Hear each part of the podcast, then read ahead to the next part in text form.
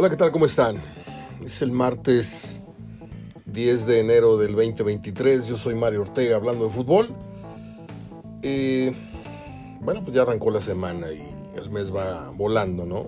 Ya estamos en el primer decanato, entrando el segundo. Del primero de 12 de que constan todos los años de nuestras vidas. Bueno, pues uh, un abrazo donde quiera que me escuchen. Tengo auditorio en la Ciudad de México, en Guadalajara, en Cancún, en otras partes en Veracruz, eh, algunas personas en Chihuahua, en Puebla, Toluca, Pachuca, según los registros que me hace favor de enviarme esta plataforma de Anchor y de Spotify. Bueno, pues estoy revisando por acá una gráfica que tiene que ver con los partidos del Monterrey por este tema que ya se ha generalizado en, muchos programas y que nosotros tocamos ayer, que es el de cada vez es más difícil ver eh, fútbol como antes lo hacíamos porque ahora hay que, hay que pagar, hay que pagar ciertas aplicaciones, que VIX, que Fox Premium, que aficionados, que esto, que el otro. Y de momento solo tengo la información que tiene que ver con los partidos del Monterrey. Así es de que ahí le va. La jornada 1, que ya pasó, eh, Monterrey Chivas se pasó por Fox Sports no sé si Premium, no alcanzo a ver. Yo creo que sí.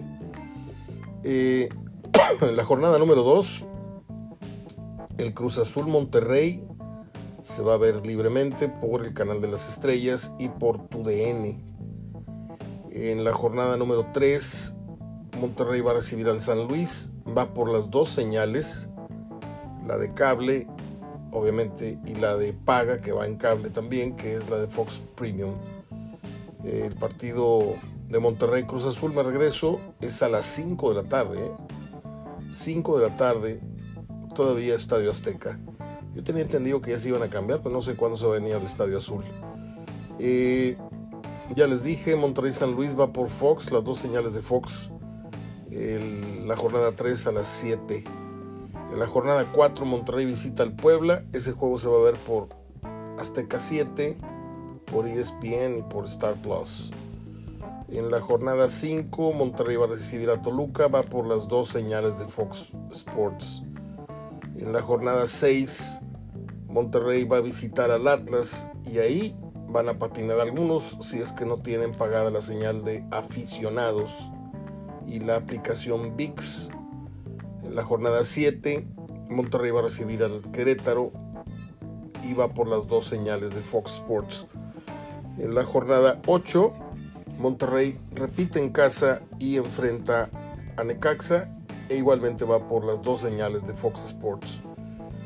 Um, en la jornada 9, Monterrey sale a León y esto va por Fox, mm, por Fox normal y por la señal de Claro Sports, que tengo entendido que se ve por, por YouTube. ¿eh? Y la jornada 10, Monterrey recibe a los Bravos, va por las dos señales de Fox Sports y agárrese porque viene el clásico. En la jornada 11, Monterrey visita al Pachuca y va por Fox Sports y por Claro Video. Y el clásico tan esperado va en la jornada 12, se juega a las 7 con 10 en cancha de los Tigres y va por aficionados y por VIX otra vez, aficionados es un canal de Televisa que requiere pago. Además de que usted pague el cable, tiene que pagar por esa, ese canal exclusivamente de Chivas, de Tigres y de Atlas, tengo entendido. Eh, así es de que váyase preparando, ¿eh? O paga la señal o se va usted a algún bar, a un restaurante a ver el clásico. Esto, repito, sería el 18 de marzo a las 7.10 de la tarde. En la jornada 13, Monterrey va a recibir a los Cholos de Tijuana en ambas señales de Fox Sports. Usted lo puede ver. En la jornada número 14, Monterrey va a visitar al América y esto se podrá, se podrá ver en el canal 5 y en TUDN. En la jornada 15, Monterrey recibe al Santos por las dos señales de Fox Sports. Se podría ver ese partido. En la 16, Monterrey sale a Mazatlán, Canal 7, ESPN y Star Plus. Y cierra la temporada el equipo Rayados recibiendo a los Pumas y el partido pasa por las dos señales de Fox Sports. Espero haber sido claro y haberles servido con esta información. Eh, qué triste, la verdad. Voy a tratar de no repetirme en lo que opiné ayer, pero el tema da para mucho, da para más. Eh, yo entiendo, entiendo que en esta vida todo, todo va subiendo y todo va bajando, todo va subiendo de precio y todo va bajando de calidad a la vez. Es muy triste que, por ejemplo, ayer que fui al súper, uno va y encuentra lo que compraste apenas hace un mes o semanas, lo encuentras 5 pesos, 7 pesos arriba, y dices tú, ¿por qué? Dices tú, bueno, está bien, pero encuentras la calidad del producto, los botes vienen a medio llenar, eh, muchos productos ya no tienen la misma calidad, etcétera, etcétera. Y esto alcanzó al fútbol, alcanzó necesariamente al fútbol también. Porque yo soy de los necios, de los contreras que tienen años diciendo, y, la fácil es decir, no, es que ustedes, los, los adultos o los ya más, más, viejos, creen que todo tiempo pasado fue mejor. La mayoría de las veces sí, ¿eh? La mayoría, por ejemplo, usted va a decir que el cine que hoy se hace en México es mejor que el cine de oro en la época del cine de oro de, México.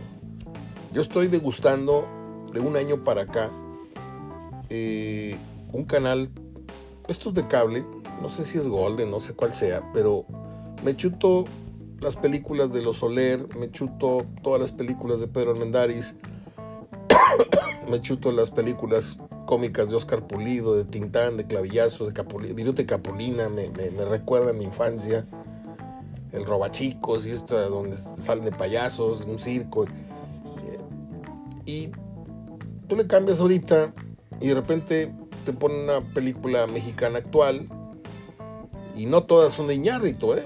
Y no todas son, este, así que digas, qué bárbaro, qué buen cine mexicano. Son comedias ligeras, comedias muy baratas, comedias muy mediocres, muy, muy vulgares además.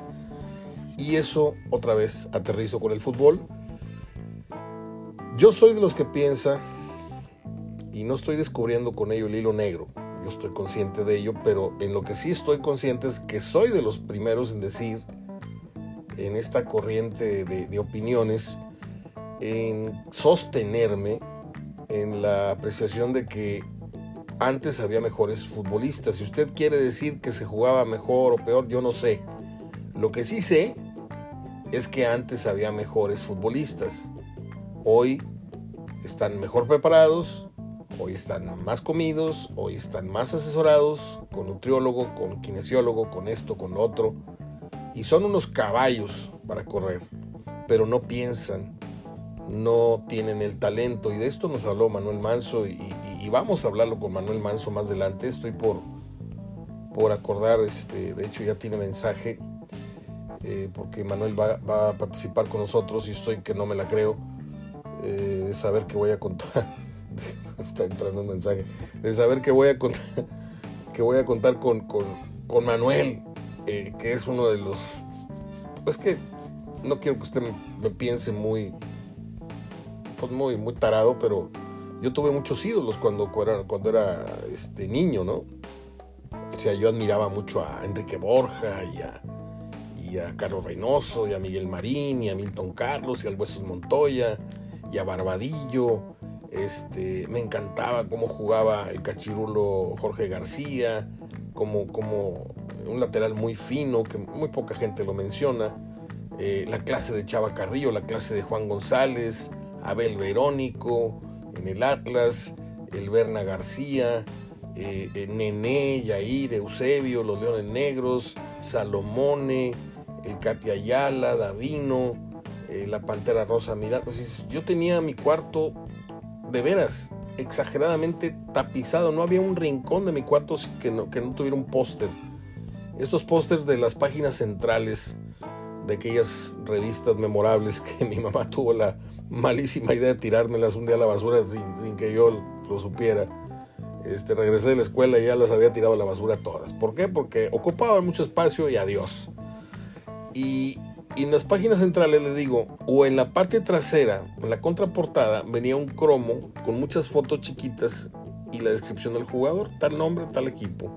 Entonces tú las recortabas y las pegabas en tu libreta o las pegabas en tu pared o en la parte trasera de la puerta, etcétera.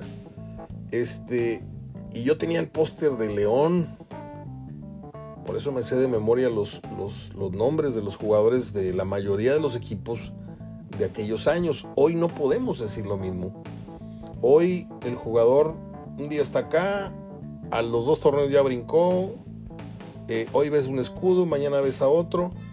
Y concretamente hablando de la calidad de los futbolistas, yo creo que el fútbol va avanzando en la mercadotecnia, pero va retrocediendo en la calidad. Apenas voy saliendo, eh, todavía, todavía me falla la garganta, pero ahí la llevamos, vamos bien. Eh, el crimen más, más grande que se le ha cometido al fútbol por parte de los entrenadores, porque han sido los que le han cortado ahora sí que las piernas al fútbol, ha sido la desaparición de los extremos como se les conocía. Ahora los traen bajando a marcar y, son volantes que se hacen extremos o son carrileros que suben y tiran. No, antes el extremo era el trapecista del circo del fútbol. Era el que le ponía eh, la emoción, el que le ponía el desafío de enfrentar el 1-1 al defensa. Era el habilidoso, era el gambetero, era el Fernando Bustos, ¿sí? Y hoy no. Hoy yo veo el fútbol y digo, pues son una bola de güeyes corriendo, hechos bola, eh, haciendo relevos, todo, pero la habilidad, ¿dónde quedó?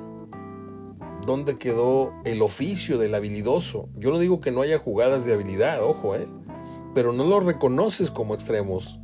No los identificas como, ah, mira, el 7, ah, mira, el 11. El 11 era Eladio Vera, el 7 era Muñante, el 7 era Barbadillo, el otro Nilo Acuña, también el 7. Y así los tenías ubicados. Ahorita no, ahorita cualquiera se pone de extremo momentáneamente y de repente te aparece otro y dices tú, mm, ¿quién fue o quiénes fueron los que fueron deformando de esta manera el fútbol? Yo no voy a entrar, y nunca lo he hecho, no porque le saque al debate, sino porque yo siento que hay una cultura muy pobre del debate eh, y las razones pues, las sabemos. En esta ciudad sabemos el debate de qué va, porque pues hay una cultura del insulto telefónico, por eso yo nunca levanté teléfonos cuando estaba en radio, eh, porque la gente, el común, el, común denominador de, de, la gente, y no quiero con esto denostar a nadie, cada quien tiene sus conocimientos, sus conceptos de fútbol, pero lo que no saben es debatir, ¿sí? Y ahí está el tema Messi y Cristiano, y está el tema Pelé, Messi, Cristiano, Maradona, etc. en donde a la gente le presentas argumentos y siguen tercos, tercos. Ah, bueno, entonces estos son mejores que Pelé, perfecto. ¿sí? Vale madres que Pelé haya ganado tres copas del mundo, vale madres que Pelé haya hecho lo mismo que hacen estos güeyes hoy. Pelé lo hizo hace 50 años, o sea, Ah, no, pero este es mejor. Ah, bueno, pues nada más porque tú, está bien, es tu tiempo, perfecto, está bien. Pero no hubo un, discernimiento, no hubo una explicación convincente para que, para que le des vuelta a la historia, así de fácil, ¿no? Pero bueno, yo he ido, como lo he dicho en repetidas ocasiones, he ido alejándome cada vez. Es como aquella novia que, que vas perdiendo poco a poco con el tiempo, la distancia, aquella novia primera, la que estrenó el alma mía, ella de alguna manera es mi novia todavía. No, es un poema de Alberto Cortés. Y poco a poco la, melancolía va desapareciendo y ves tu foto ahí, de repente abres un libro viejo y a pasar una foto dices tú, ah, mira, ok, pero ya no te saca el suspiro, ya no te, ya no te causa el dolor de, de ay, es que si hubiéramos seguido, a lo mejor hoy estuvimos casados. Lo mismo me pasa con el fútbol. Yo me enamoré del fútbol cuando era niño, como usted, como usted y como usted, pero avanza la vida con sus respectivos problemas, frustraciones, horarios, carreras, pagos, esto, lo otro, estudios, obligaciones, broncas, separaciones, divorcios, lo que sea, este, pérdidas dolorosas, muertes, etc. Y poco a poco te vas despegando de ese amor tan, tan pegado que tenías con el fútbol. ¿sí? Y ahora yo veo el fútbol porque pues a esto me dedico hablarles de fútbol y trato de hablar con cariño del fútbol. Porque trato de hacerlo porque no lo, no lo tengo eh, hoy día a flor de piel como antes lo tenía. Trato de encontrarle el, lado divertido al fútbol que hoy vemos. Que no digo que no exista, pero es otro perfil. Es como un, es como un platillo al que le falta sal o un platillo al que le falta un poquito de ajo, un poquito sal de ajo, un poquito de comino, un poquito de, aderezo, eso que tenía el fútbol de antes. Los cobradores, los especialistas. Ayer Luis Chávez metió un golazo, por cierto, se cerró la jornada 1 mocha, como he dicho, a la que le faltaron dos partidos por razones varias. y el Pachuca volteó como un calcetín al Puebla 5 a 1 y este muchacho Arce que entró en relevo por Larcamón, para mí es un candidato de los técnicos que van a dejar la silla.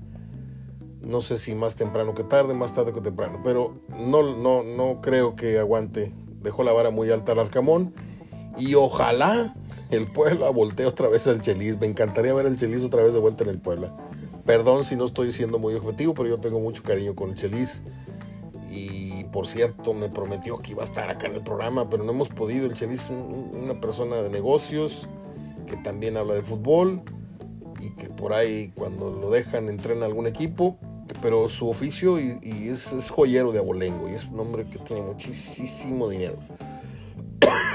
y aparte es muy generoso, ¿eh? muy buena persona. Se los digo acá en corto. Entonces, eh, bueno, ya cerré el comentario de Pachuca Puebla. Ah, por cierto, también quería hacer esa. esa. Um, asentar. Dejar bien sentado ese, ese criterio que tengo de lo que pasó anoche. Así como jugó el Pachuca, así esperaba yo que Monterrey tuviera una actuación, no goleando a Chivas, obviamente, no, no le estoy diciendo que por qué no le metieron, no, sino así es como empieza un equipo, y Pachuca, con más razón, siendo campeón, dices tú, así es como pisa un campeón la jornada 1. A lo mejor no metiendo 5, pero sí ganando categóricamente. 2 a 0, 3 a 1, 3 a 0. Se destaparon, metieron 5 y ni modo para el Puebla. Pero a mí me decepcionó muchísimo el Monterrey. Yo respeto mucho a Gerardo.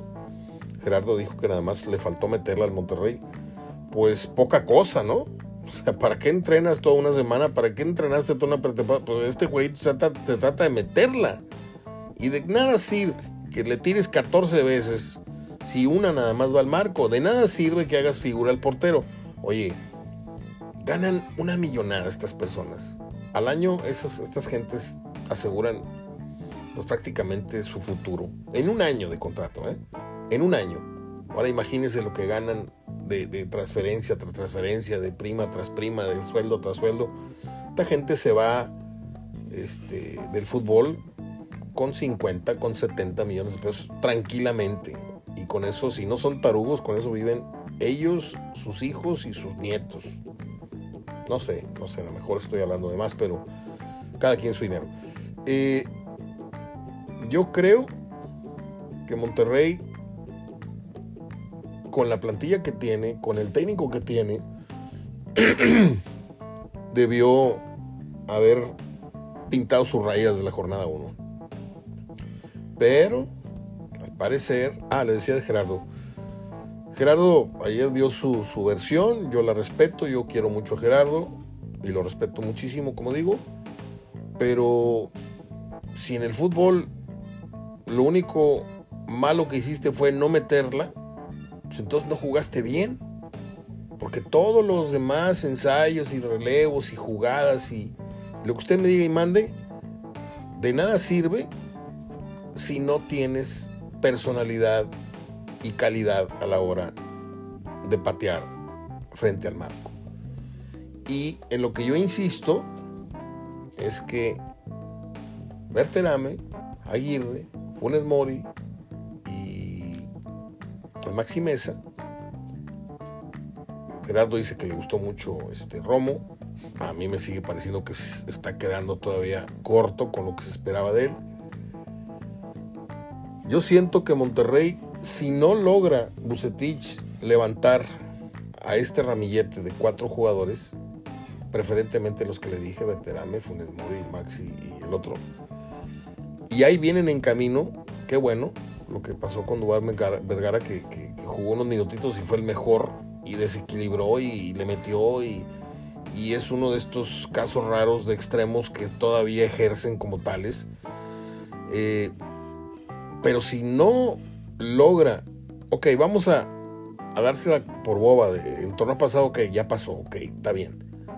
Pero si no regresa Berterame al nivel de San Luis, si Aguirre no regresa al nivel con el que empezó el torneo pasado con Monterrey, que parecía un toro furioso, parecía un, jugador que, le iba a romper. Ahorita lo veo así como que, pues ok, ustedes son los dueños ahí del balón, ahí me lo pasan cuando quieran. O sea, yo siento muy, muy ah, monopolizado el juego a veces en ciertos jugadores y como que no han sabido entrar en una comunión, no han sabido, por ejemplo, yo le decía ayer a Gerardo que de no jugar Funes Mori, yo creo que el que más a gusto sentiría sería Verdirame, de Verdirame. Un abrazo para Sergio. Este Verterame. Y, y Berterame y Aguirre sí, sí hacen dupla, pero ahí el que sobra o el que incomoda en ese sistema o en ese estilo de juegos es Funes Mori. Entonces yo siento que por ahí armaron mal el equipo. Desde ahí vamos mal. Esa es mi opinión, ¿eh? Cuestión de gustos. Entonces, me remonto al comentario que dio origen a toda esta perolata que es, para mí, el fútbol de hoy es no tan bueno como para tenerlo tan cotizado. Porque hoy tienes que rascarle aquí, rascarle allá y anda la gente buscando aplicaciones piratas y, no sé qué para ver fútbol, porque ya no es como antes, ya no es dos, tres partidos en un canal, dos, tres partidos en otro, no, ya ahorita tienes que irte acá y acá y acá y acá y tienes que pagarle acá. Y si quieres ver fútbol español, pues tienes que brincarle. Y si tienes que ver fútbol inglés y no sé qué y no sé cuánto. Y dices tú, ¿para quién está quedando el fútbol? ¿Para el verdadero aficionado? o para el aficionado que realmente lo es y que tiene dinero, o y para el y para el Villamelón. Es como cuando, cuando viene el clásico, ¿no? En, otro tiempo, porque ahorita está muy, muy difícil con la cosa de los abonos, aunque por ahí se cuela mucha gente que nunca va al fútbol, pero que va al clásico. Pero este ejemplo casi siempre lo ponía yo en los toros. Cuando el mano a mano de Manolo con el hoyo, o Manolo con el cordobés, o no sé qué. Mi papá era muy taurino y me, decía, vea nomás, estábamos ahí en el callejón, y mi papá tenía facultades ahí para andar en el callejón, y a mí me sentaba en la primera fila, con algún amigo de él o con alguna celebridad de ahí me sentaba. Y se ponía a platicar con X personaje. Y le decía, mira nomás, cuánto Villamelón que nunca hemos visto en la plaza, porque mi papá los conocía casi a todos. Digo, los que sentaban en, las en barrera, ¿no? Y el otro señor le decía, sí, es gente, gente joven, gente de billetes que paga el doble por, por venir a ver un... Y, en ese tiempo no había celulares, pero hagan de cuenta que nada más faltaba el celular para que la gente se tomara fotos. Porque era un desfile de modas más que, más que un, más que una concurrencia a ver por, por parte de conocedores del toro, ¿no? Y esto está pasando en el fútbol. El fútbol se está agregando mucha gente joven, Vemos a muchas jovencitas muy guapas, vemos a muchos chavos que van en grupos o van con su papá, su mamá. Y la verdad es que no saben de fútbol. y van a tardar en conocer de fútbol. Y el fútbol que les está tocando ver piensan que este es el fútbol y la verdad es que esto no es el fútbol. Esto que estamos viendo dista mucho de la calidad de fútbol que jugaba Monterrey con Pedro García, que, Tigres jugaba con, con, no sé, con... Pues todavía le compro a Neri, a Pumpido, la versión de Neri Pumpido fue muy espectacular. La versión de Carlos Miló con Tomás, con Barbadillo, con Mantegaza, con... ¿Me entienden? Entonces, pues es lo que hay. Es lo que hay. A mí me da mucha risa porque yo compro pues este, por semana yo creo que me compro unas 4 o 5 barritas de estas pastillas Halls. Y antes tú abrías el celofán, sacabas una pastilla totalmente eh, perfectamente diseñada, era un cuadro con un orificio, con una eh, con pocito en medio, la pastilla muy bonita, y te la ponías y era un cuadro que, sentías en, en, el cachete o en la lengua ahorita es un pedazo de dulce amorfo, envuelto. O sea, bajó la calidad de todo. Abres un gansito, ya no es lo que era el gansito. Abres una galleta emperador y es un cuadrito chiquito, ya no es el galletón. Todo está más caro y es más, más malo. O es malo con respecto a lo que era hace unos años. Y el fútbol es lo mismo. Lo mismo. Y si a eso le agregas que el bar, que yo sigo pensando que es, un, es algo que venía a gritos pidiéndose en el fútbol la justicia que se ejerce en otros deportes en base a la tecnología, pero aquí lo tropicalizamos y pones una bola de tarugos que fueron muy malos árbitros y que incluso con repeticiones no son capaces de ejercer un juicio correcto, pues hemos hecho de la Liga MX aunque nos la quieran maquillar en televisión y aunque salga Miquel, Arreola o el otro presidente, o nos salen contando mentiras diciéndonos que la liga está maravillosa cuando la verdad es una liga bananera, es una liga cara, es una liga que cada vez va menos gente a los estadios. Ayer lo comentábamos, previo al inicio del América Querétaro, había menos de 20 mil personas. Y al inicio del partido, escuché yo el comentario del muchacho este que sigue a las Águilas y al Azteca. Entonces, ¿qué? Vaya, los insiders de esos equipos, el Cruz Azul y América, decía que había 25 mil personas. 25 mil personas para ver al Real Madrid mexicano, como usted quiere llamarle, pero dicen que es el equipo más grande de México, ¿no? El ama, el quiéreme mucho, odiame más o no sé qué el Guadalajara y el América son los que dejan gente afuera, ¿no? Pues sí, nada más que nada más eso sucede en las redes. Porque tú vas al Estadio Azteca a la hora del partido y pues no parece que hay partido.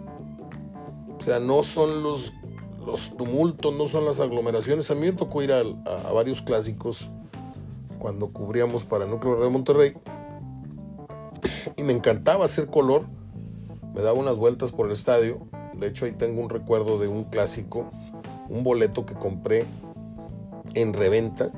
El boleto venía marcado en 20 pesos. Estoy hablando de 1992, 93, 94, diría mi, hermano.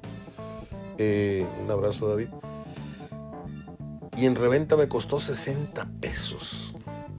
Cuando aquí en ese tiempo ya andaban en 200, 300 pesos las reventas. Eh, ¿Cómo es posible que América juegue con 25 mil aficionados en su cancha en una ciudad que ciertamente es de 9 millones de, habitantes, la Ciudad de México, pero la periferia, periferia que es Nesa, que es este eh, Atizapán, que es esto, que el otro, pues mucho más.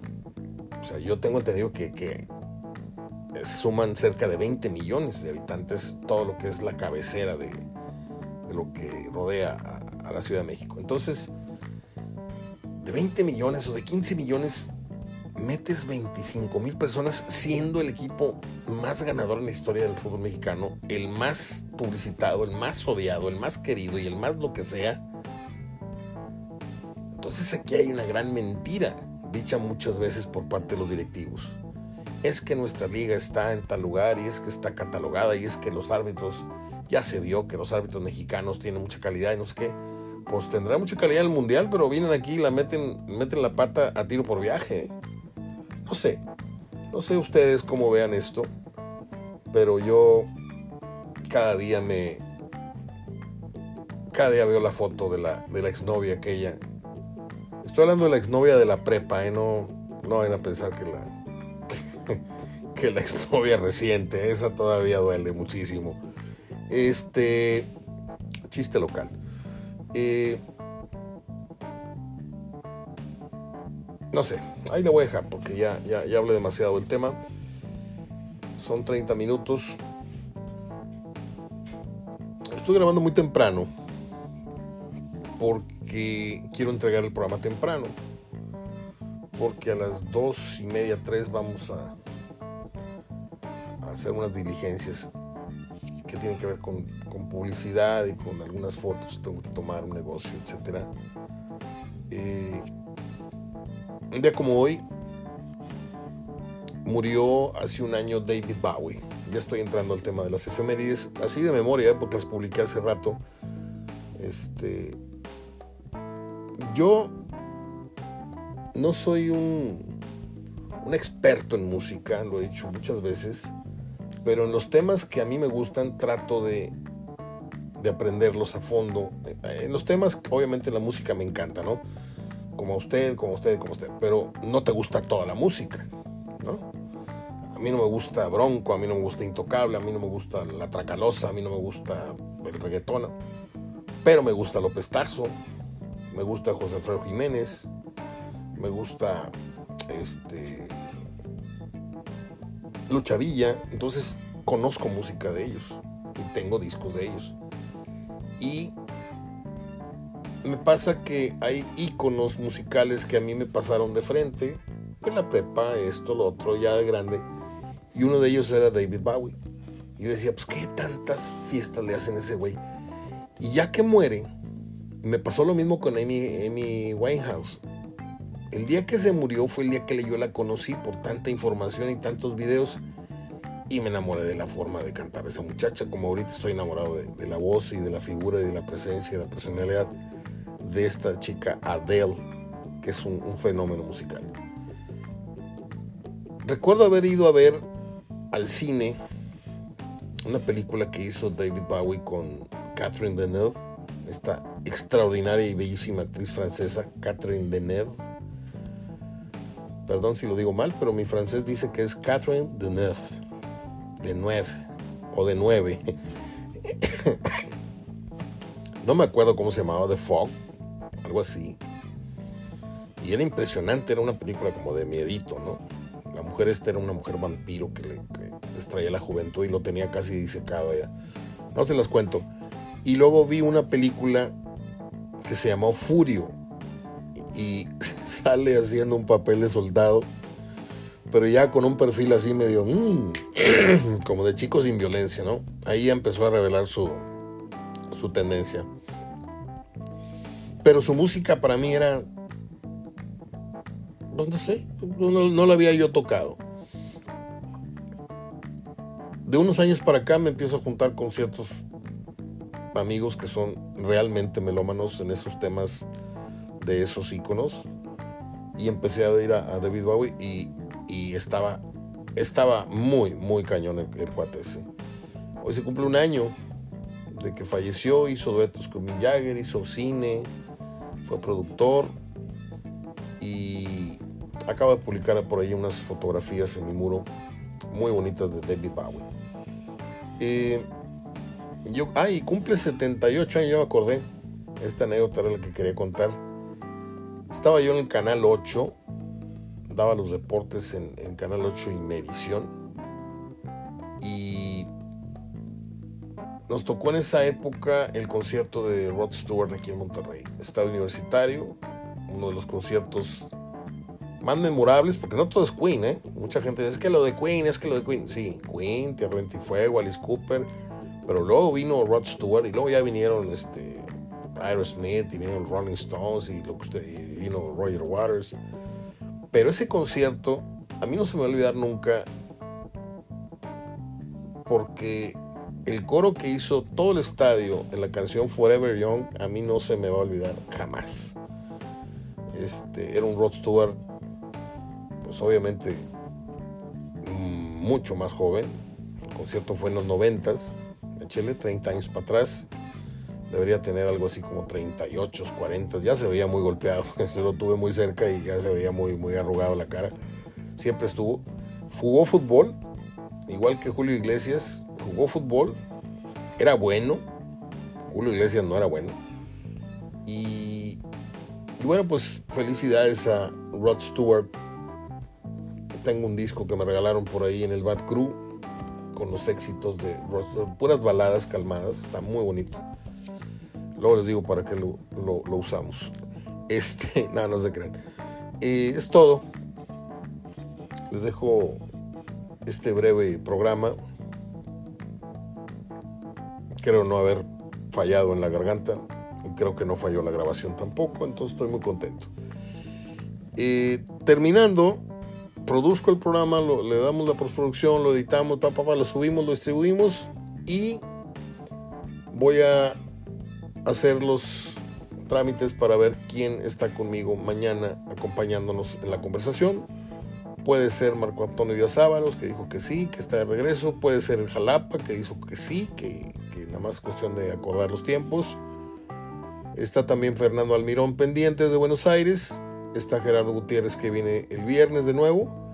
Y básicamente estoy esperando respuesta de Manuel Manso para comentar la jornada 1 o para hablar de historia con él, o para hablar de algunos puntos personales de su vida, que todavía no terminamos de escribir sus capítulos. Este, él ya tiene un libro, tiene un libro, no me acuerdo cómo se llamó, del infierno la gloria, algo así, no sé qué, que me lo va a regalar. Pero yo quiero escribir un libro auditivo con él. Esa, esa es mi idea. Llevamos dos horas de charla con Manuel Manso. Espero las haya ustedes escuchado francamente se lo digo, ¿eh? porque son de mis entrevistas más anheladas en toda mi carrera y mucha gente le ha gustado, precisamente eh, me, han, me han hecho saber su opinión. Y yo estoy muy emocionado porque la comunicación va a continuar, va a continuar sin compromiso alguno, pero vamos a continuar hablando con Manuel Manso, no solamente en la, en la, en la retrospectiva, sino nos va a hablar del fútbol que está pasando ahorita en la liga. Y vamos a ver qué opina él, si estoy bien o estoy mal, pero yo lo conozco y he hablado fuera mucho, mucho rato fuera del aire con él. Y pareciera que le estoy clonando sus palabras, pero es lo mismo que pienso yo. El fútbol de antes, hombre, ni a los talones le llega el fútbol de hoy. Ni a los talones. Hoy corren más, hoy están más fuertes, todo lo que les dije al principio. Pero la belleza del fútbol, la estética del fútbol, todo lo que había en un partido de fútbol era un buffet, ¿sí? De gente que le sabía pegar al balón, de gente que sabía cobrar un tiro directo, de gente que sabía cobrar un penal. El que no vio cobrar un penalti a Rafael Álvarez, el que no vio cobrar un penalti a don Claudio Lostaunau, que así se dice, todo el mundo le dice Lostanau, es Lostaunau. El que no vio eso pues se perdió, se perdió de gran cosa. Soy Mario Ortega, hablando de fútbol, les dejo un gran abrazo de gol. Si dije algo que les ofendiera o les molestara, muy su problema. No, no se crean. Abrazo, hasta mañana.